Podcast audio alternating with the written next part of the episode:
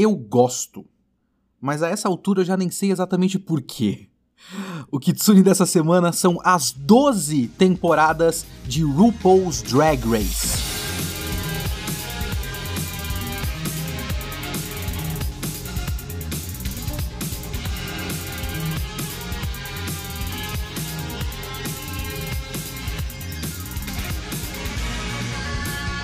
Olá, eu sou o Leonardo Kitsune e o Kitsune da Semana é o meu podcast semanal para eu comentar o que eu quiser, do jeito que eu quiser.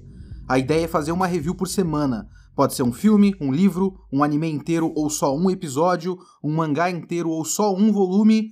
Eu vi, eu li, eu quero falar, então é aqui que eu vou falar. Se você quiser comentar o episódio, me siga no Twitter, leokitsune, ou manda e-mail para leokitsune.gmail.com e não esquece de seguir o podcast para sempre ser notificado de novos episódios. Tá, eu sei que é uma escolha esquisita falar não só de RuPaul's Drag Race, como falar de todas as 12 temporadas de uma vez. É, e eu, é que eu acabei de fazer a minha maratona de RuPaul's Drag Race. Foi uma maratona toda torta, inclusive, uh, toda fora de ordem, já vou falar disso. Mas é que eu, eu acabei entrando nesse mundo e eu tenho coisas a dizer, eu tenho opiniões Apesar de eu achar que as opiniões que eu tenho, o jeito que eu vou falar de RuPaul's Drag Race, não, não me parece ser exatamente a maneira como eu vejo os fãs de RuPaul's Drag Race debatendo a coisa, que é muito mais uma contabilidade de momentos preferidos, de drag queens preferidas, e o drama e a opinião é, sobre uma drag específica que tenha feito X e Y. Não é exatamente disso que eu quero falar aqui, é mais do programa como formato, especificamente sabe? Mas não que eu não vá falar desse jeito também um pouquinho. Eu vou fazer uma pequena lista de pelo menos as drags que eu mais gosto, das temporadas que eu mais gosto. É, vamos entrar nisso daqui a pouco. Mas só para vocês entenderem como a minha jornada nesse mundo foi toda torta. Eu assisti muito tempo atrás. Não sei quantos anos atrás. Cinco, seis anos atrás, não sei exatamente. A temporada 6 que é a da Bianca Del Rio. Alguém tinha me dito, vê essa porque essa é muito boa. E eu vi e falei, pô, é boa mesmo. E aí eu fui ver a 7 eu acho que no primeiro episódio eu não curti nenhuma das, das queens que tava lá e bateu tipo, porra, mas não tem nenhuma Bianca aí, né? Não tem ninguém bom. Eu podia ter ficado só mais um pouquinho para conferir, mas enfim. Isso é uma, uma, um sacrilégio haja visto que tem Katia já no primeiro episódio. Enfim. Mas aí eu desisti, eu deixei pra lá e nunca mais vi. Aí chegou a quarentena, a Ana estava aqui em casa. E, se eu não me engano, foi mais ou menos assim que aconteceu. Eu só tinha visto a 6, tinha visto um episódio da 7, deixado pra lá, e aí saiu a 12 no, na Netflix. E a gente tava vendo a 12, e eu acho que a gente começou a reparar na questão da edição, porque tem aquela drag queen que é a Sherry Pie, que teve toda uma polêmica, porque a gravação do programa é numa época e aí eles editam todo e depois revelam é, as participantes e liberam os episódios, por isso que ninguém sabia que essa Sherry Pie estavam no programa. Então, quando revelou, e o programa já estava todo gravado, começou a sair uns escândalos de que a Sherry Pie se fingia de produtor do, do programa pra abusar de uns caras. E, e aí foi, tipo, filha da puta, não sei o que, cancela e tal. E o programa deu um jeito na edição de sumir com a Sherry Pie. E a gente tem que falar de edição depois, mas isso é um bagulho muito assustador de RuPaul's Drag Race, o poder da edição desse programa. Porque a gente vê a Sherry Pie lá, mas é tipo, ela nunca é mencionada. É bizarro. É, esse foi o jeito que eles deram pra, tipo, não apagar o trabalho das outras que estavam lá, beleza. E como a gente foi conferir essas polêmicas no YouTube, o YouTube começou a recomendar coisas de drag queen e de RuPaul's Drag Race. E nisso, como meu YouTube era só isso, eu comecei a clicar nas recomendações de coisas que pareciam me interessar e ficou, ficou tipo, caralho, agora eu gosto de drag queens. E essa virou minha vida. Eu acho que depois a Ana quis ver uma temporada que ela gosta, que eu acho que foi a 9 por causa da Sasha Velour. E aí eu vi isso, vi a 6, depois a 12 depois a 9. Eu acho que no final da 9 tem a Bob the Drag Queen entregando o prêmio. E eu falei, caralho, que nome foda de drag queen. Bob a Drag Queen. Aí eu quis ver a da Bob da Drag Queen. Então eu vi a 8. Então, 6, 12, 9, 8. E eu acho que é aí que eu fui é, tomar vergonha na cara e ver desde a primeira. E aí eu vi a primeira, aí eu vi 1, 2, 3, 4, 5, pulei a 6, porque eu já tinha visto. Aí eu vi 7, 8. 8 eu já tinha visto também, 9 eu já tinha visto também. Eu achei que eu tinha visto a 10 eu pulei, aí eu vi a 11, percebi que não via 10 e voltei pra 10. Então essa foi a minha ordem bizarra. E nesse meio tempo de ver um monte de vídeo e tudo mais, eu fiquei muito fã da Trixie e da Katia, porque eu descobri o programa do YouTube delas, o Um, que passa no programa no, no canal da World of Wonder, que é a produtora do, do reality show, do RuPaul's Drag Race. Inclusive foi bizarro, porque depois, muito depois de eu ser muito fã da Trixie e da Katia, que eu fui ver a sétima temporada, e foi um choque para mim, como a Trixie vai mal no, nessa temporada. Ela é bem qualquer coisa. E aí depois acho que ela dá um programa para ela, é, porque o World of Wonder é isso, tipo, vamos tentar capitalizar em todas as drag queens que tiver, que for possível. Só que o delas deu muito certo, porque a química delas é muito boa. É, fica aqui a recomendação. O, o An, se você manja bastante de inglês, é maravilhoso. E aí essa é a minha história. Hoje eu gosto de RuPaul's Drag Race, e eu gosto de várias drag queens, e eu gosto principalmente da, da Trixie e da Katia. Eu acho que hoje eu gosto mais da Katia do que da Trixie. Esse é o meu caminho. Se vocês querem uma compilação de tudo, todas as temporadas e, e drags que eu mais gosto, eu gosto muito da Shangela, eu gosto da Fifi O'Hara, mais uma vítima da edição, a Sharon Needles, na temporada dela foi muito boa, a Latrice, a Jinx, mas é muito porque é a única para mim que se salvava na temporada 5. Eu acho a temporada 5 bem ruim no geral. A Alissa Edwards, só porque é um humor involuntário, porque ela não faz ideia do que do quanto ela é, é esquisita e, e, se acha muito engraçada e não é. E é muito engraçado, no, no geral, o quanto ela não é engraçada. Uh, Bianca, obviamente. Boa parte das, das finalistas ou, ou bem colocadas da sexta temporada eu gosto. É, Bianca, Adore, Courtney Act e Ben Creme. Eu não lembro da Darian Lake, sinceramente.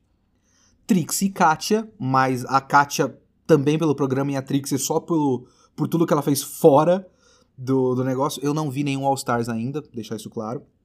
Bob the Drag Queen, muito engraçada. Kimchi, também gosto muito dela. A Vandy, eu sou um fã da Vandy também, acho muito engraçado tudo que ela fala. É, Miss Cracker, na temporada 10, é, eu, eu, é uma das, era uma das minhas favoritas e fiquei muito triste quando saiu no, próximo do final. Eve Oddly, eu curti bastante. Nina West, na 11 também. E da 12, a minha preferida, acho que era Crystal Method. É, de resto, é... eu gostava de várias, mas não tanto assim. E eu gosto muito das temporadas 4, é, 6, 7, 9 e 10 no geral, assim. Que foram temporadas legais de assistir. A temporada 1 e 2 é uma, são duas temporadas para mim que são, tipo, insuportáveis. Não tem ninguém que eu goste. Absolutamente ninguém. É, e eu não vi o Untucked, já que estamos aqui contando como é a minha, minha experiência é, RuPaul's Drag Race. Eu não vi nada do Untucked. Eu vi, quer dizer, eu vi vários trechos de Untucked no YouTube. Mas eu não tive paciência de ver o Untucked. E eu vou, já vou explicar por quê. Eu não vi os All, os All Stars ainda, porque eu tô com preguiça de baixar e só tem uma temporada na Netflix. É, a única coisa que eu vi fora das temporadas regulares foi um episódio daquele Celebrity Drag Race que acabou de estrear e é um lixo, e o especial de Natal que é uma absurda vergonha alheia. É isso, essa é a minha experiência, esse é o meu conhecimento de Drag Race. Mas eu comecei essa gravação falando que eu não sei exatamente mais porque eu gosto de RuPaul's Drag Race. Porque eu vejo tantos problemas, eu tenho tantos ranços do programa que eu não sei mais exatamente por que eu vejo. Eu acredito que eu vejo porque eu acabo me afeiçoando pelas personagens que são mostradas lá. Mas o fato de eu me afeiçoar pelas personagens é uma coisa que eu não gosto também. Eu escrevi um texto no Medium faz muito tempo. Eu, eu, na minha cabeça eu ia escrever várias coisas no Medium, eu só esqueci. Eu tenho um texto no, no rascunho, até hoje não, não levei pra frente. Eu escrevi um texto no Medium sobre como eu acho que aquele Mandou Bem é o único reality show de competição que vale. E eu continuo mantendo isso, mesmo fazendo uma, uma maratonaça de RuPaul's Drag Race. Para mim é o único que vale. Porque é um em que as habilidades de quem tá competindo não importam, o resultado não importa, é tudo uma grande zoeira e eu acho isso bom. Porque eu sinto que o programa vende muito mais o drama e as personagens e os conflitos pessoais do que drag queen como uma forma de performance artística. No fim das contas, RuPaul's Drag Race é efetivamente ficção tentando não parecer ficção.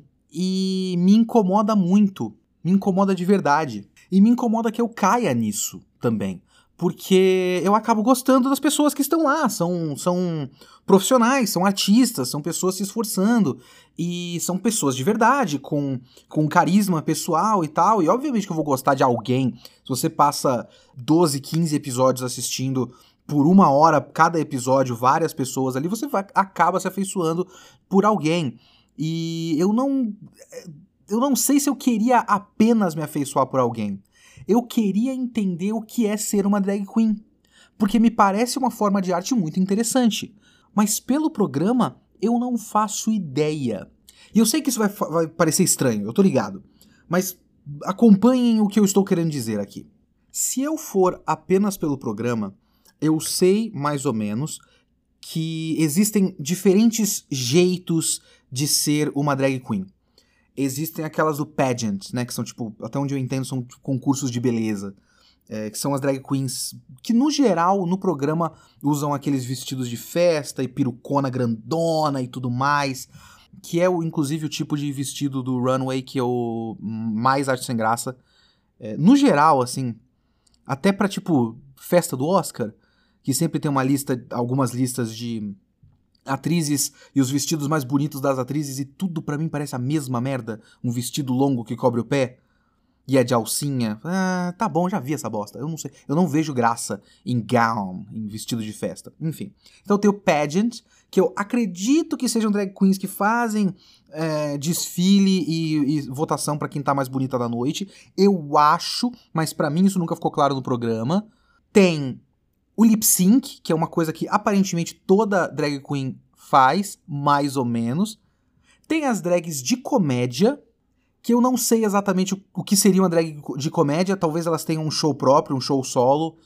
É, a Bianca Del Rio, por exemplo, fazia show stand-up, né? Eu não sei se toda drag queen de comédia faz show stand-up. Ou elas fazem apresentação de lip sync cômica. Não sei exatamente. Então tem mais ou menos essas categorias, agora tá surgindo mais essas. Parece, pelos conflitos internos do programa, parece estar tá surgindo mais umas drags que são mais voltadas pra moda, que acabam sendo essas drag queens que fazem um look da hora e postam foto no Instagram e aí ganham seguidores é, apenas com o look, não com performance, lip sync, cantar, dançar, comédia, nada disso. É mais essa questão da, do visual, da maquiagem e tal. E me parece ser uma coisa nova porque principalmente as drag queens do pageant, né, do concurso de beleza, não curtem essas novas drag queens da drag queen de Instagram como se não fosse drag queen de verdade. Mas eu não sei exatamente o que é drag queen de verdade, porque me parecem ser várias coisas diferentes separadas. E o programa exige versatilidade. Só que nessa versatilidade, o que acaba acontecendo é que o programa exige que todas as drag queens saibam fazer tudo. E eu não sei até que ponto todas elas precisam saber fazer tudo. Eu prefiro que uma drag queen seja muito boa naquela uma coisa que ela faz. Eu não preciso que a drag, que a Bianca Del Rio, por exemplo, é, seja boa costureira. Eu preciso, eu não preciso nem que ela fique com que ela faça é, é, visuais muito fodas, assim, vestido bonito, com cabelo bonito, com maquiagem bonita. Não é, não é exatamente necessário. Se ela é uma comediante stand-up, eu quero dar risada no, da comédia stand-up. Se tem uma outra que é especializada em lip sync, eu não preciso que ela me faça rir. Mas o programa exige que todas elas façam tudo. Então eu acho que na exigência da versatilidade, o programa acaba exigindo uma homogeneização paradoxal das drags. E eu acho isso muito estranho. E por conta disso, eu não sei exatamente se é isso que se espera de uma drag queen no contexto americano, no caso, né? Eu também conheço praticamente nada de drag queen brasileira. Mas no contexto americano, eu não sei se é isso que se exige. Exige-se que toda drag queen seja bom de costura? E seja bom de comédia? E seja bom de. seja boa de, de atuação? Seja boa de dança? Assim, dançar, eu entendo. Acho que o único que eu. que eu As únicas coisas que eu acho que são essenciais para drag queen são um visual bem é, montado, né, uma montação é, bem feita, e não tipo alta costura, mas uma montação que fique tipo o vestido faz sentido com a peruca, que faz vestido com a que faz sentido com a maquiagem e tudo mais. É, então isso e lip sync. E aí no lip sync algum tipo de gingado para ir com a música, porque você não pode ficar parado só fazendo um movimento de boca. Tem que ser uma coisa performática. Mas ter o gingado, ter um swag, né? Ter um, ter um, um bagulho ali de, de, de ritmo junto com a música é diferente de ter habilidade para dança coreografada. Dança coreografada estruturada é uma outra habilidade, é uma habilidade diferente. E não necessariamente uma pessoa que sabe dançar de improviso de um jeito é, bonito e muitas vezes sexy, que é parte da ideia também, nem todo mundo vai saber aprender uma coreografia estruturada. E por que todo mundo tem que fazer rir e todo mundo tem que fazer rir do mesmo jeito? Eu, eu sempre acho isso muito estranho. É daí, por exemplo, que nasce o Snatch Game. E o Snatch Game também exige que toda drag queen que entra para o programa, que se candidata para o programa, saiba fazer pelo menos uma imitação. E imitação também é diferente de comédia. Nem todo comediante stand-up é um bom imitador. São coisas completamente diferentes. Então a pessoa pode ser muito engraçada, mas não exatamente fazer uma boa imitação de alguma celebridade. Então o programa vai meio que encaixando as, as drag queens numa mesma caixinha. Todas elas precisam ter o, mais ou menos o mesmo tipo de conhecimento e gosto de cultura pop é, mainstream, sabe? Dá para perceber que, por exemplo, a própria RuPaul tem muito conhecimento geral de, de várias formas diferentes de entretenimento. De ícones obscuros da moda a gênios obscuros da comédia e cinema e o caralho a quatro. Sim, mas o que se exige do programa é que você tenha um conhecimento de cultura pop mainstream, que você conheça Britney Spears e Katy Perry e Madonna e Whitney Houston e Beyoncé. São essas coisas. Por exemplo, a insistência em fazer desafios de rap. Porque tá aí outra coisa também. Drag queen costuma ter que fazer o lip sync. Porque faz parte, pelo menos na minha interpretação, faz parte da ilusão parte da ideia da drag queen é que ela cria a ilusão de ser mulher. E aí é um, é um homem é, vestido de mulher para criar a ilusão de ser mulher em níveis diferentes de fidelidade. Às vezes tem aquelas, tipo uma Courtney Act da vida, que, que é aquela coisa do fishy, ou seja, é, a, a gíria drag queen para mais próximo de um visual naturalmente feminino. A Courtney Act de peruca é uma mulher, visualmente, né? Algumas outras fazem uma ilusão mais absurda, mais pro caricato. E aí você tem uma Trixie Mattel, uma Crystal Method. É... Até a própria maquiagem da Bianca é bem exageradona, que não é o tipo de maquiagem que uma mulher usa normalmente. Então você tem esses níveis diferentes de ilusão, e aí você tem o lip sync, que também é uma parte da ilusão. Você não tá. Você não, não é uma cantora. Você é uma pessoa fingindo ser uma cantora para um show performático. Eu entendo, o lip sync eu entendo perfeitamente. Me parece a parte mais integral da experiência drag queen. O que não necessariamente significa que ela precisa cantar, mas o programa exige que as drag queens cantem. E aí, muitas vezes, o programa exige que elas cantem rap. Então, lip sync é diferente de cantar, e cantar é diferente de saber fazer rap. E saber escrever um rap. Porque elas precisam escrever um rap. É muito doido. É muito doido. E aí, você precisa estar nessa caixinha de conhecimento de cultura pop e de gosto por cultura pop que causa momentos como, por exemplo, a Tammy Brown na primeira temporada. Que talvez seja a única que eu, que eu gostava na primeira temporada. Que eu achava assim, essa pessoa tem personalidade, sabe? A Tammy Brown teve que fazer um lip sync pra uma música de quem? Katy Perry? Eu não sei, acho que era tipo isso. E aí se recusou. E depois teve toda uma discussão, e eu vou voltar nisso depois. Teve toda uma discussão no Reunited e tal, é, mas ela se recusou e eu acho perfeitamente justo. Porque a Tammy Brown é um tipo de performance de drag queen completamente diferente da Chanel da primeira temporada, por exemplo. E é ótimo que o programa traga todo mundo. Mas aí o programa traz todas essas pessoas diferentes e exige a mesma coisa de todas elas. E aí, claro, isso também vai criar conflitos de agora é a minha vez de me dar bem nessa nessa prova porque eu sou boa nisso aí que eles estão pedindo e tal. Mas eu ainda acho estranho, acho artificial, sabe? É uma competição. E a competição tem exigências, beleza. Mas é meio como você reunir vários atletas, digamos, e você pega um cara do atletismo, um, um, tipo um cara da corrida de 100 metros rasos, um jogador de futebol, um lutador de boxe e um jogador de polo aquático e um nadador. E aí você, beleza, você trouxe, são atletas, é uma mesma categoria, atletas.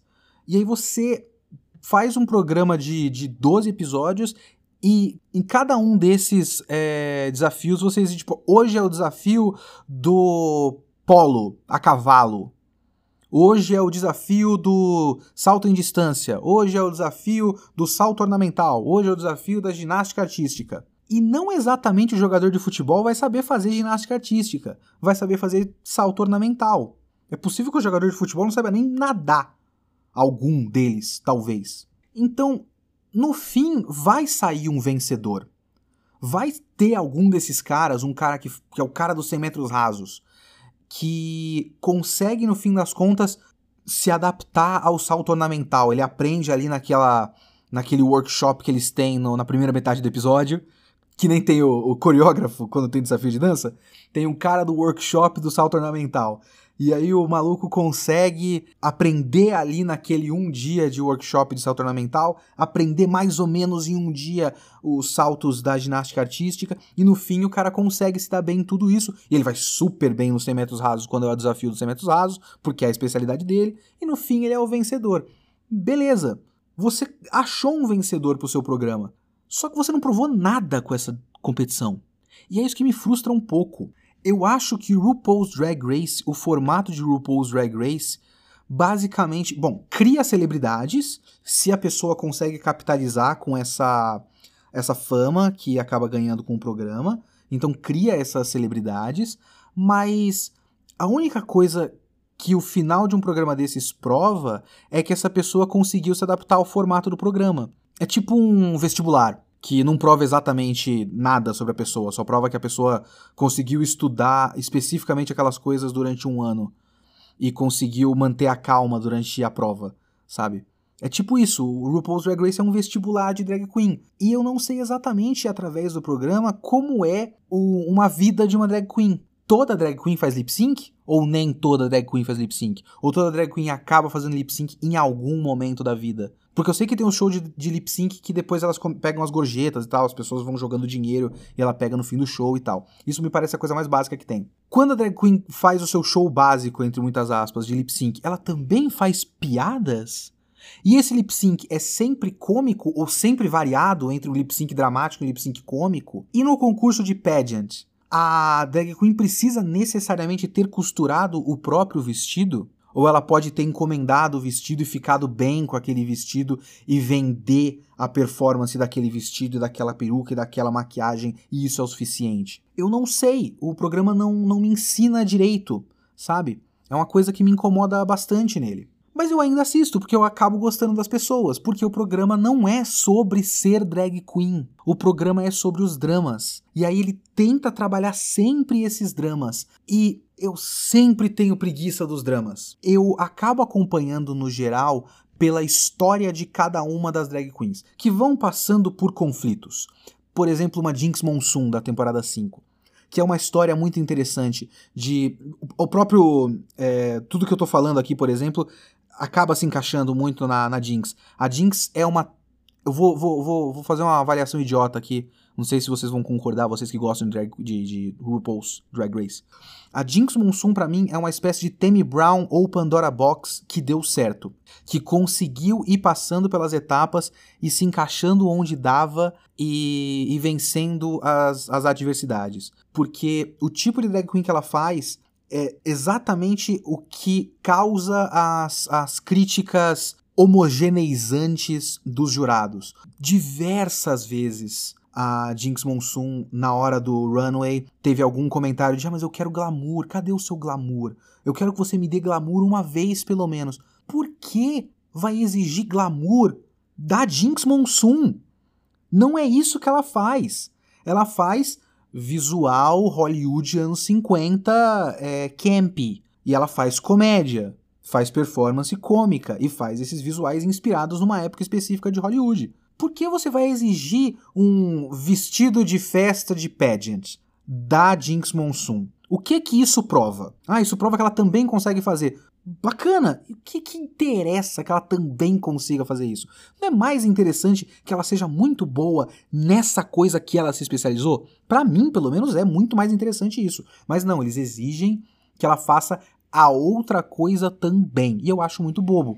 E a história da Jinx Monsoon foi uma história ao longo da temporada de receber as críticas, sofrer com as críticas, tentar absorver, tentar devolver, mas também tentar é, se manter fiel à própria performance e no fim vencer. Não foi o conflito da Jinx Monsoon discutindo com sei lá quem que ela discute. Discute com aquela Roxy Andrews. Roxy Andrews foi pra final. Por que, Jesus amado? Por quê? Mas enfim.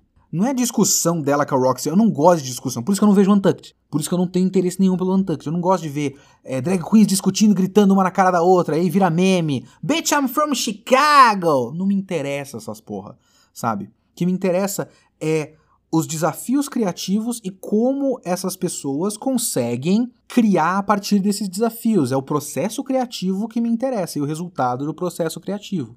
É a história da Shangela, por exemplo. Shangela. Shangela. Eu gosto muito do nome Shangela. Aliás, nomes de drag queen são muito legais no geral. Eu tava vendo Anne e tem uma brincadeira é, que elas fazem frequente, assim, uma piada que elas fazem frequente, que é quando uma frase acaba dando, tipo, é, algum termo composto de duas palavras que parece um nome e sobrenome e que seria um ótimo nome de drag queen, e elas falam, falam tipo. É, Senhoras e senhores, é, recebam no palco! E aí o nome que acabaram de criar. E nisso que elas estavam falando de nome de drag queen, tem uma que parece que elas conheceram na Austrália, que é algo como Karen from Finance. É tipo a Karen do financeiro. E esse é um nome maravilhoso. Karen do financeiro. Eu só não lembro se é Karen, talvez seja outra, outro nome. Susan, não sei. Por exemplo, o nome é, Miss Cracker é muito bom, que é um cara que é um cara branco magrelo e, e ele mora em Nova York e é chamado muito por pessoas negras de cracker, que é um xingamento pra pra pessoa branca nos Estados Unidos. Aí ele falou, ah, incorporou. Falou, Tudo bem, já estão me chamando de cracker, então é cracker. É um nome bom. E que dá muitos momentos engraçados de pessoas negras falando, ah, então eu, eu consigo chamar essa, esse cara aqui de cracker e sair ileso? Opa, agora é a hora. Um ótimo nome.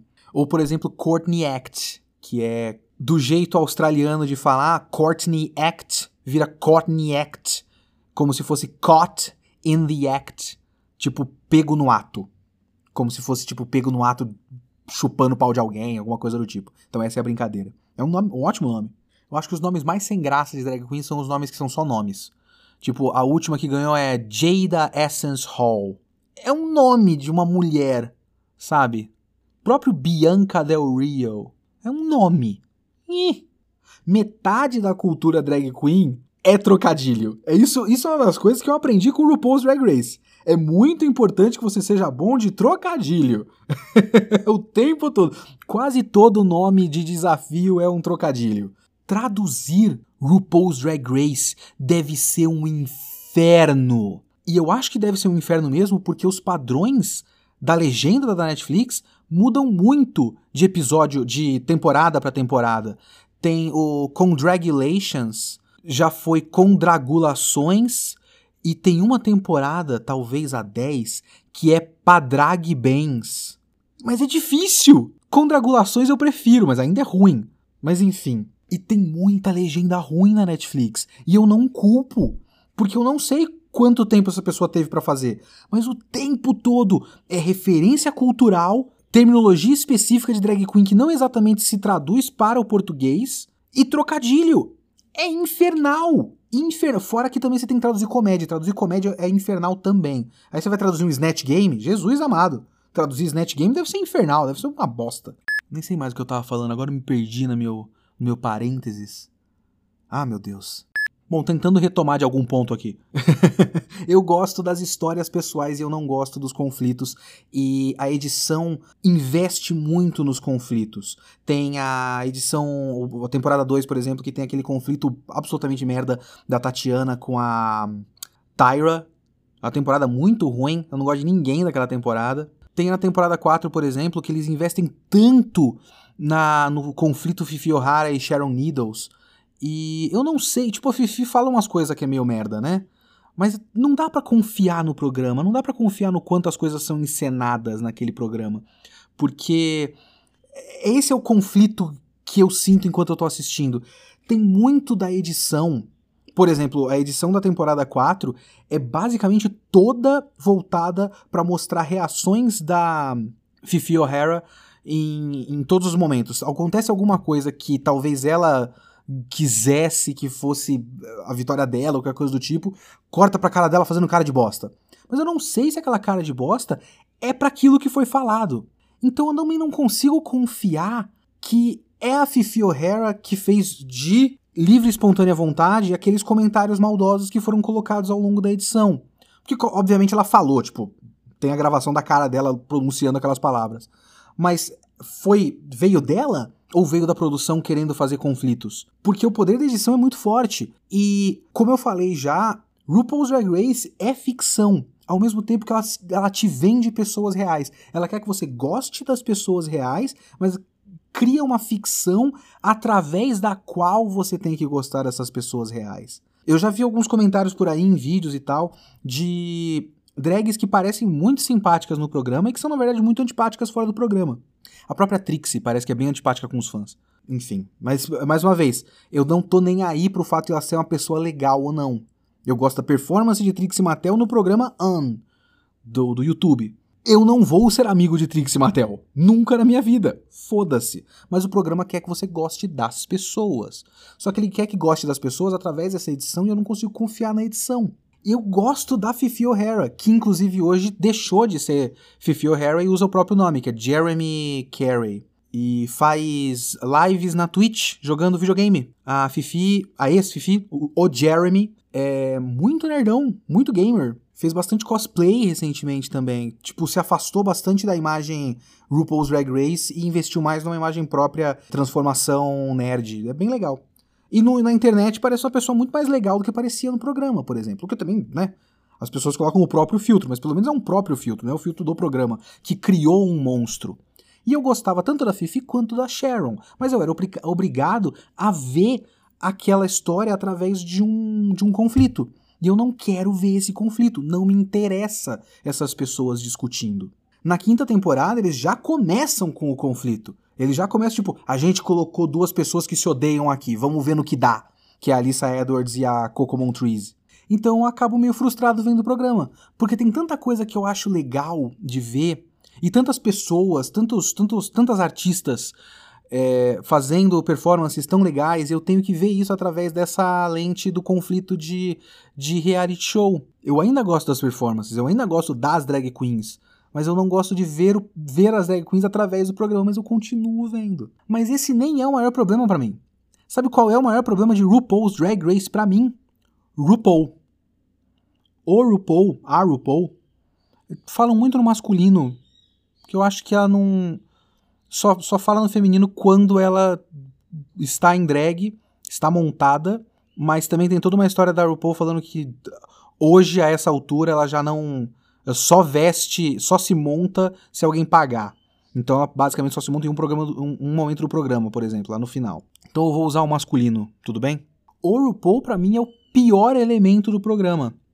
Quer dizer, é, Santino Rice era pior do que RuPaul, era muito mais chato. Mas Santino Rice, por sorte, foi eliminado num certo ponto, nunca mais apareceu. Ainda bem, era chato pra caralho, não ajudava em nada. O RuPaul é muito pior, o RuPaul é, é um saco de ver. Porque o RuPaul, ou são os trocadilhos, eu dá, dá muita sensação de que as pessoas dão risada da, das, das, tiradas engraçadas e dos trocadilhos do RuPaul como funcionários dando risada de piada sem graça do chefe, porque no geral não são boas piadas.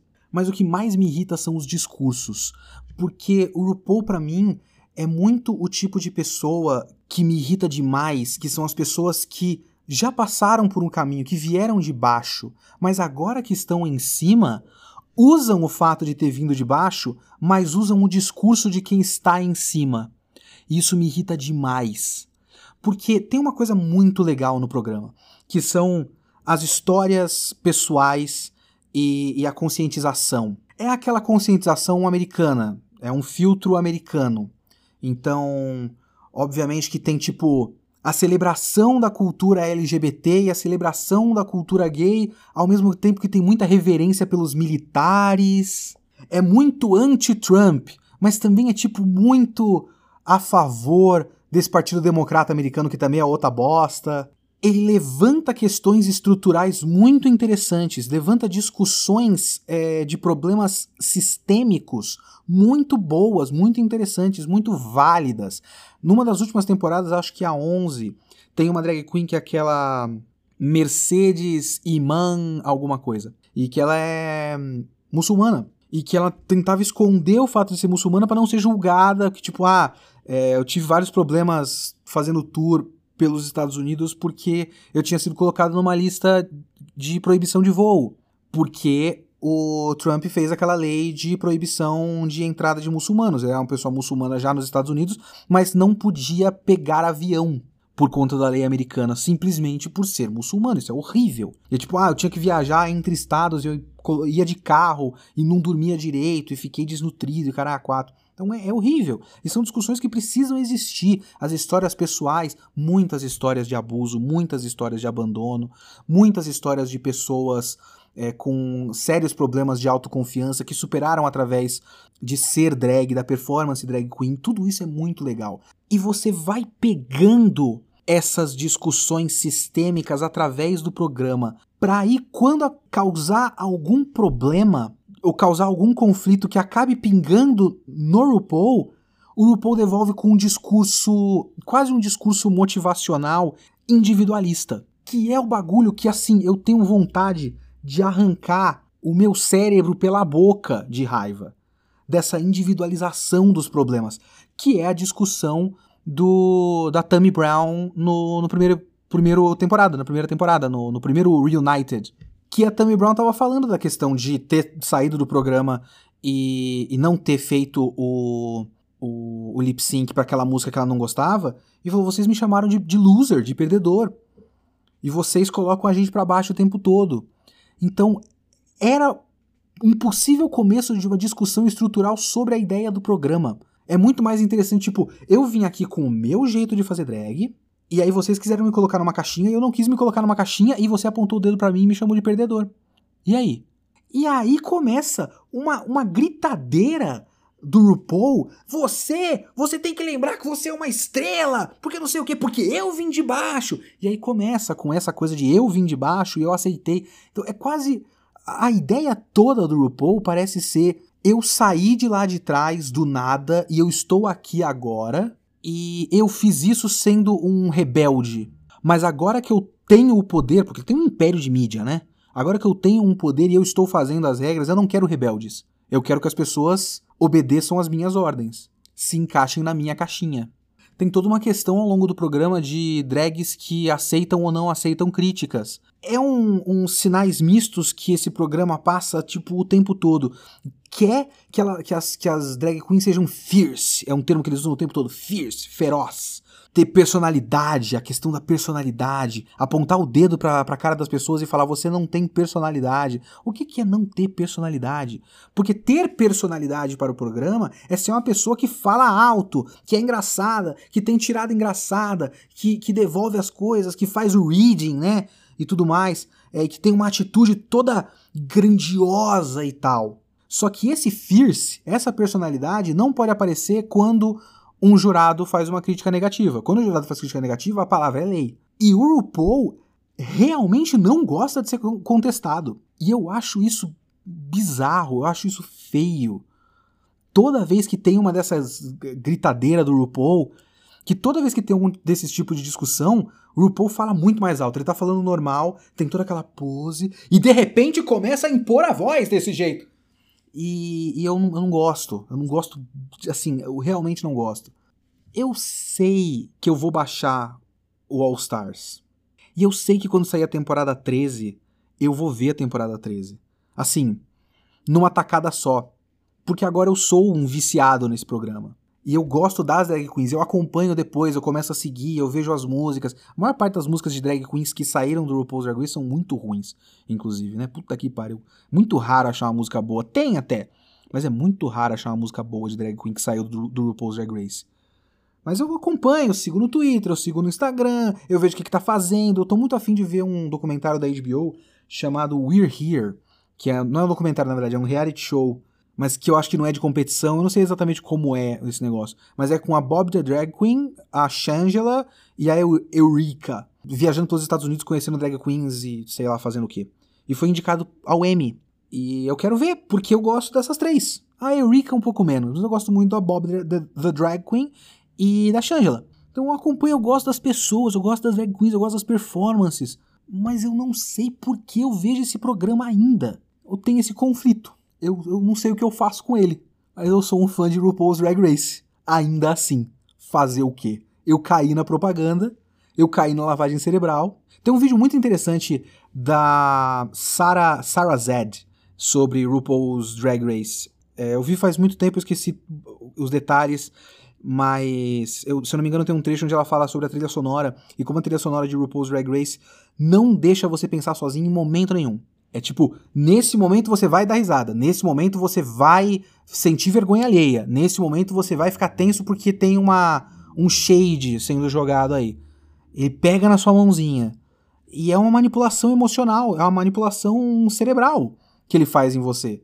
E ele faz você sentir muitas emoções. Porque ele tá. Todo o trabalho da edição e da trilha sonora é, e tudo mais é um bombardeio emocional. E você acaba ficando viciado nesse bombardeio emocional. Não tem muito jeito, e agora eu tô. E é isso. Eu sou um fã de RuPaul's Drag Race e eu não sei exatamente mais porquê.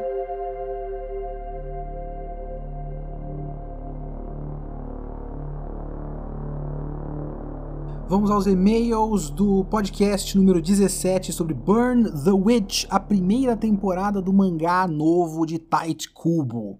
Eu vou começar aqui pelo e-mail do Gabriel Guerreiro. Abraço, Gabriel Guerreiro, do Vigilância Sanitária. Ele fala aqui, ó. Fala Kitsune, tudo tranquilo? Estou mais uma vez mandando e-mail para comemorar a volta do emissário da desgraça, Tight Cubo. Emissário da desgraça é da hora. É, vou evitar repetir tudo que você falou no podcast, então queria começar falando da duplinha protagonista de Burn the Witch. Que tem um ponto de vista interessante aqui, ó. A Nini e a Noel são extremamente superficiais e unidimensionais. Mesmo assim, acho que o Cubo soube criar uma dinâmica bem, criar bem a dinâmica de interação entre as duas, ao menos na primeira metade da série. Eu sei que isso pode parecer o mínimo, mas não estamos falando de uma história normal, e sim uma história do cubo. Então a gente está aqui trabalhando com expectativas muito específicas, né? É, estão leva então, levando em consideração que a party de Bleach tinha os magnânimos Chad, Inoue e Ishida, personagens tão interessantes quanto uma aula de CFC numa sexta-feira de verão, e que nem dinâmicas internas possuíam, sinto que demos passos em direção a uma quase história. E acho que isso faz sentido. Porque, na real, a economia que o Cubo tá fazendo no Burn the Witch é ter duas personagens para ter uma dinâmica interna entre elas. Ele fez esse grupo clássico de, de shonen de porrada, que é um grupo de mais ou menos quatro ou cinco personagens, só que ele fez todos eles. O, o Ichigo é um personagem merda. Ele começa com alguma personalidade e vai perdendo. E os outros três não têm uma dinâmica de um com o outro, eles têm uma dinâmica entre eles e o Ichigo. Só que já é uma dinâmica fraca porque o Ichigo é um personagem fraco. E não é exatamente uma dinâmica de relacionamento. É tipo a, a, a relação que esse cara tem em, em, em, direção ao Ichigo, mas não tem muito de volta. É a rivalidade que o Ishida tem para com o Ichigo, a paixão que a Inoue tem para com o Ichigo e a amizade e identificação que o Chad tem para com o Ichigo. Mas o Ichigo não exatamente devolvia, porque o Ichigo estava muito mais preocupado com outras coisas. Talvez com a própria Rukia, que também tinha essa coisa da relação da Rukia com o Ichigo, tipo, o quanto o Ichigo mudou a vida dela, mas não tinha muito uma volta. Então era bem ruim. E nesse sentido eu concordo. O, o, o Kubo conseguiu fazer o mínimo que foi criar um grupo pequeno, uma dupla, coesa, com uma relação entre uma e outra, que faz algum sentido dentro das personalidades delas. Individualmente são personagens merda, mas elas têm alguma dinâmica, que também é uma dinâmica merda, mas ela existe e é alguma coisa. E comentando pro lado da estética, como eu me odeio, leio atualmente quase toda a Jump. Então era realmente um descanso para os olhos chegar em Burn the Witch, que conseguia entregar alguma estética e um fluxo coeso dentro da página. Inclusive, queria destacar que a narrativa do Cubo melhorou em comparação com o que ele entregava da metade de Bleach para frente, o que eu atribuo ao regime de trabalho. Sabia? É, o fim do Bleach parece muito cansado. Esse aí ele parece ter trabalhado com calma para criar a, a narrativa visual. Sabe? Por isso que eu gosto do formato de temporada. Por mim, pode fazer. Lança pacotes de 10 episódios, 10 capítulos, tá ótimo. E o Gabriel Guerreiro termina falando aqui, ó, para fechar, só queria lembrar que o grupo dos capitães de Bleach tinha o Mayuri, que é tão próximo de um cientista nazista quanto possível. Então a mina da SS tem precedentes já. O Mayuri não tinha a estética, mas tinha a ideologia. No momento que essa mina da SS, a gente não conhece a ideologia, mas conhece muito bem a estética. E continuando o assunto, tem o Jordano Pivato de Miranda, que mandou e-mail aqui falando justamente disso.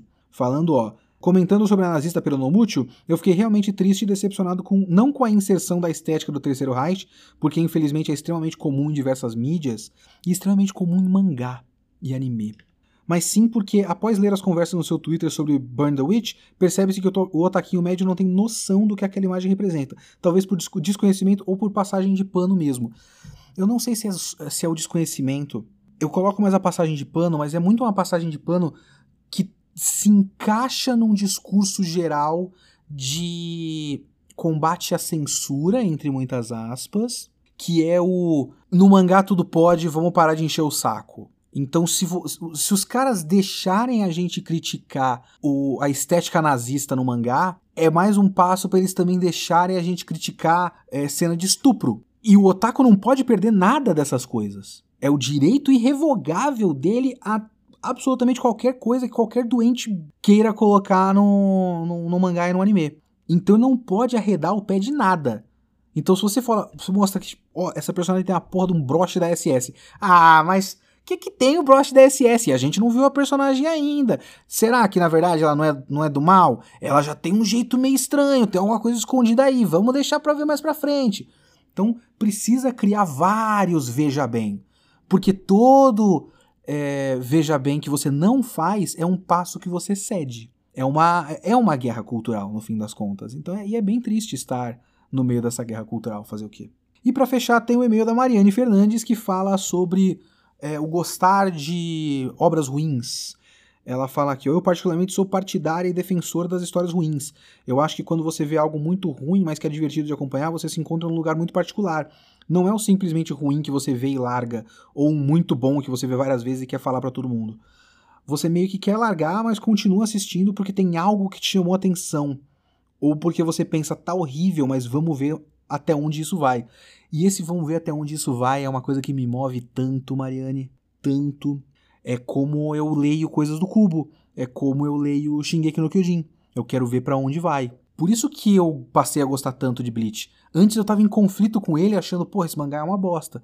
Mas quando eu passei a aproveitar a viagem idiota, é, ficou muito mais divertido porque aí eu passei a acompanhar o próximo capítulo sempre na expectativa de vamos ver qual é a próxima merda que o Cubo vai fazer. Isso é bem legal. Eu eu gosto. Eu gosto de fazer isso de vez em quando.